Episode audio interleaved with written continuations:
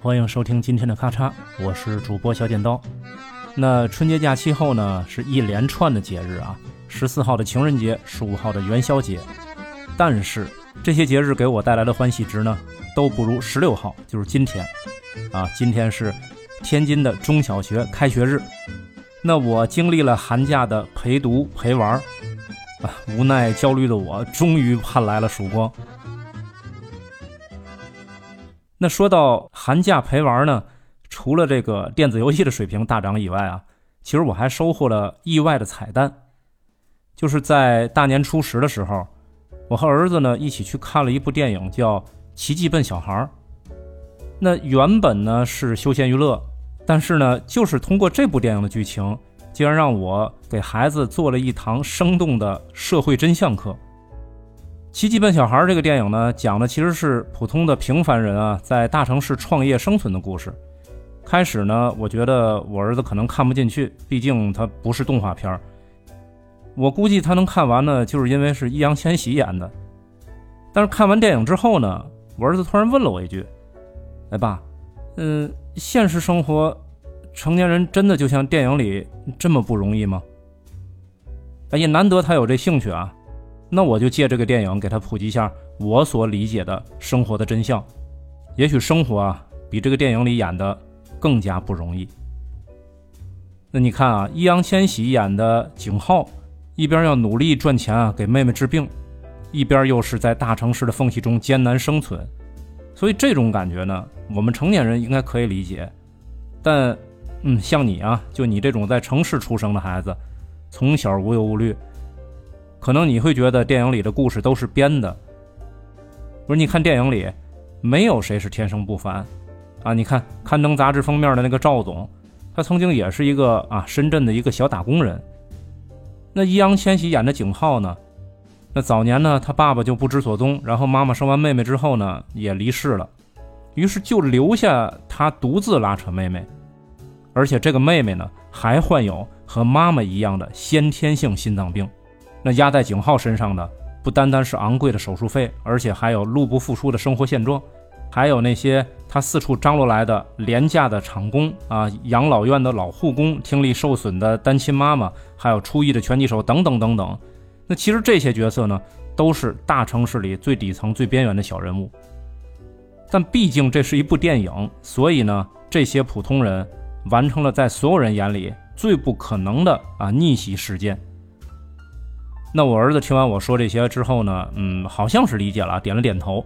但是他接着告诉我，他说在电影里面最让他触动的是景浩为了给他妹妹治病筹钱所干的那一系列的举动。比如说啊，这个景浩为了说服手机公司的赵总同意接受他拆解好的那些零部件，对吧？可以在公司门口蹲点儿，还不顾一切的冲上赵总前往温州的列车。我说对啊，我说你说的挺有道理的。你观察的很细，但是我还告诉他，我说你更应该注重一个细节，就是景浩面对那个非法的冶金商家，他给他很高额利润的诱惑。当时景浩很缺钱，但是他依然不为所动，因为他更想靠自己的双手赢得应有的报酬。而这个坚持的过程，正是他生而为人的本分，就是他从来不心存侥幸，而是想脚踏实地、勤勤恳恳，尽自己的义务和责任。就像电影里的景浩对他妹妹说的：“只要咱们努力，就没有什么不可能的。”当然了，电影里的结局是既完整又圆满，每个付出努力的人啊，都收获了自己的硕果。但是我跟我孩子说：“我说你在现实的社会上啊，现在总有人说要躺平，一个人的结局也许经过努力后啊，也没有是那么完美，但不能因为这样的可能性存在，你就不努力了。”所以我觉得你还是应该记住，你想要过什么样的生活，想要收获什么，一定要凭着自己的双手去努力付出，才有它的意义和价值。天上掉下来的馅饼也许很好吃，而且很省力，但是呢，很有可能是个坑。我说你想想，如果你是电影里的那个景浩，在你面对这些艰难时刻，你能坚持到什么地步？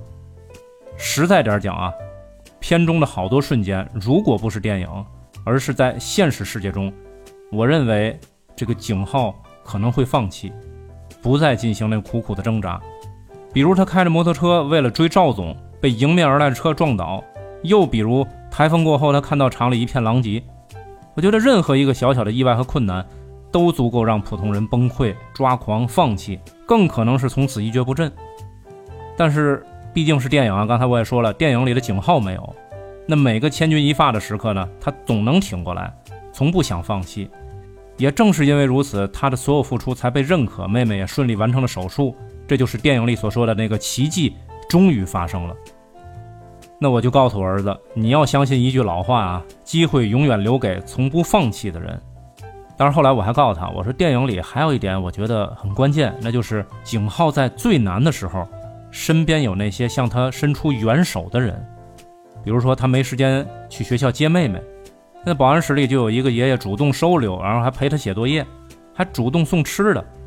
那还有他身边那些厂工们，在他已经没钱出工资的时候，大家不是来讨债。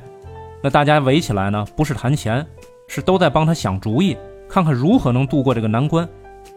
还有单亲妈妈被别人围攻扇耳光的时候，景浩和所有厂工一股脑冲上去，把对方打得满地找牙。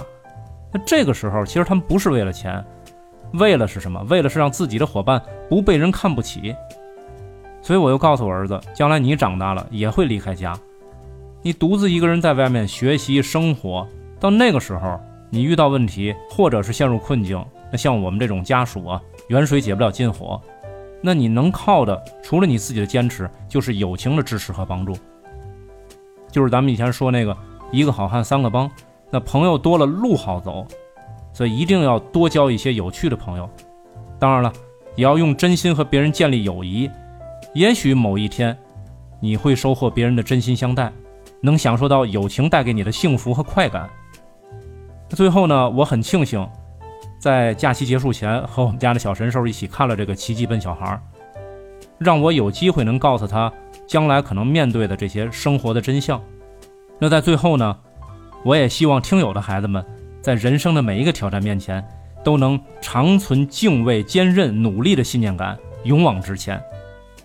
那以上就是我的分享，我是主播小剪刀，感谢您的收听，拜拜。